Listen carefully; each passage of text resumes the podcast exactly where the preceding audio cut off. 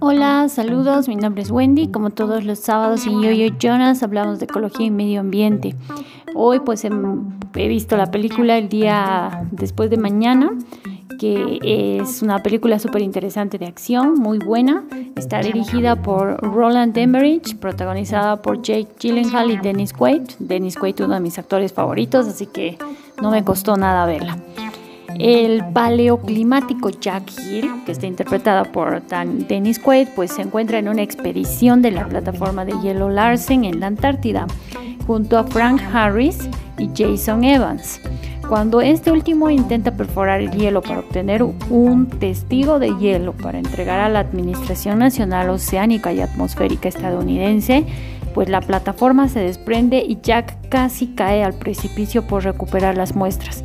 Días después, en una conferencia de prensa de la ONU en Nueva Delhi, Jack presenta sus conclusiones. El calentamiento global estaba avanzando.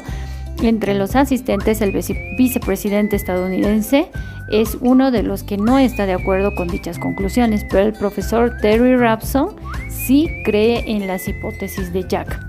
Días después, en un centro de investigación en Escocia se detecta que varias boyas en el Atlántico Norte muestran paulatinamente una caída masiva en la temperatura del océano, lo cual lleva a Rapson a la conclusión de que la fusión del hielo polar está interrumpiendo la corriente de esa zona del océano.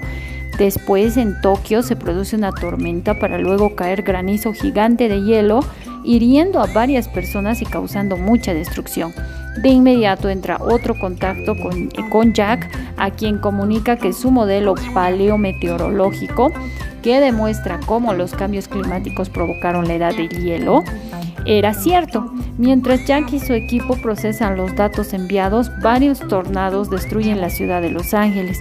En una reunión de trabajo del Departamento de Climatología de Estados Unidos, Jack plantea una interconexión entre las anomalías del clima, entre las anomalías del clima pero luego es autorizado para usar la computadora central de la institución donde junto a su equipo construye un modelo de previsión. Mientras la situación climática se muestra cada vez más compleja, el presidente de los Estados Unidos de apellido Blake autoriza a las Fuerzas Armadas a suspender todo el tráfico aéreo. Jack llama a Sam, su hijo, quien se encuentra en New York en una actividad académica y le ordena que vuelva, pero este solo podrá hacer en un tren que este solo se podrá hacer un tren que saldrá al día siguiente. En la Estación Espacial Internacional, tras tres astronautas ven un enorme sistema de tormenta que atraviesa el hemisferio norte, lo cual retrasa su regreso a casa. Desde el espacio se puede observar la formación de tres tormentas con forma de superhuracán. Jack y su equipo descubren que las tormentas en forma de ciclón tropical generarán caídas extremas de la temperatura que congelarán todo inmediatamente y que la tormenta durará entre 6 y 8 semanas. Jack elabora un informe donde alerta al gobierno de la crítica situación, pero el vicepresidente subestima su trabajo. El en el tiempo se vuelve cada vez más violento el clima y los vientos y las lluvias intensas hacen que las calles de Manhattan que se encuentran atascadas de tráfico se inunden hasta las rodillas. Ello genera que se cancelen los trenes de New York. Sam y sus amigos buscan refugio en la Biblioteca Pública de New York, hecho durante el cual su amiga y gran amor Laura Chapman sufre una lesión en la pierna. Al mismo tiempo, Jack y su equipo descubren que la tormenta ocurrirá dentro de los próximos días y que será mortífero para el hemisferio norte del planeta. Una vez finalizada, comenzaría una nueva glaciación. Jack recibe la llamada de Sam, a quien le informa que debe renunciar su plan de volver a casa y mantenerse refugiado y esperar a que pase la tormenta generando calor con todo lo que fuera necesario. Además le promete ir a buscarlo. Antes de ir a buscar a Sam, pues Jack convence a las autoridades de evacuar los estados del sur, idealmente enviando a la población fuera del país mientras que quienes están al norte deberán permanecer en casa intentando sobrevivir, ya que exponerse a la tormenta sería mortal. La orden del presidente Blake causa en México que México decida cerrar la frontera debido al exceso de inmigración. En su desesperación, muchos norteamericanos deciden abandonar sus vehículos y vadear el río Bravo, inmigrando de forma ilegal hacia México. Finalmente, dicho país acepta recibir los inmigrantes a cambio de perdonar la deuda externa latinoamericana. La caravana del presidente que sale demasiado tarde es atrapada por la tormenta, sufriendo un accidente que resulta mortal. En la biblioteca de Nueva York, el pequeño grupo permanece junto a Sam, que permanece junto a Sam sobrevive durante días quemando libros y comiendo de una máquina expendedora. En un momento Laura comienza a encontrarse muy mal de salud, pero ella solo le dice estar preocupada por lo que ocurre.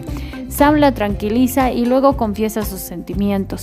Poco después, Laura sufre de sepsis originada por la infección de la herida que se había hecho en la pierna. Sam y dos amigos van a buscar penicilina en un carguero ruso que quedó varado en el interior de la ciudad de Nueva York tras la inundación. Durante el periplo, son atacados por un par de lobos que habían escapado del zoológico Central Park y logran volver a la biblioteca con la penicilina.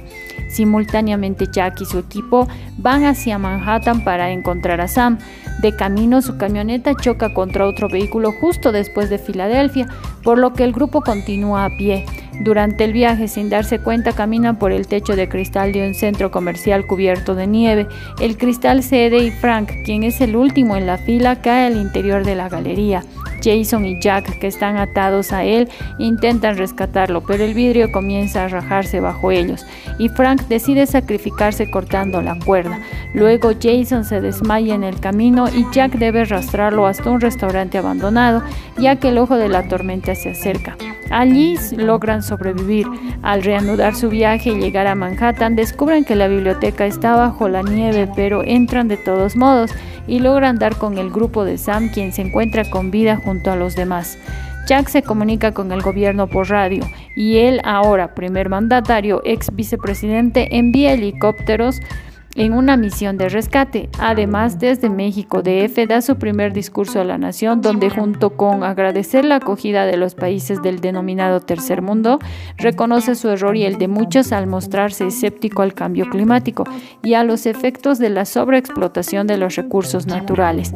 La película concluye con los astronautas mirando a la Tierra desde la estación espacial, que muestra la mayor parte del hemisferio norte, cubierto de hielo y nieve. Uno de los astronautas invita a otro a observar afirmando que nunca había visto la atmósfera tan despejada.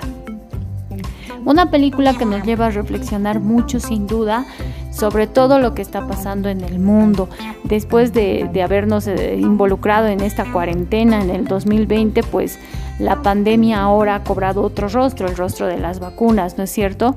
Y parecen que estos temas de cambio climático, de medio ambiente, ecología fueran quedándose atrás, pero no, siempre van a estar vigentes porque este mundo lo compartimos todos y es nuestro deber cuidar de él hasta el próximo sábado y si quieres ver estas películas que comentamos aquí pues puedes suscribirte a nuestro canal de Telegram Yoyo Jonas para tener todo al día. Un abrazo y hasta la próxima semana.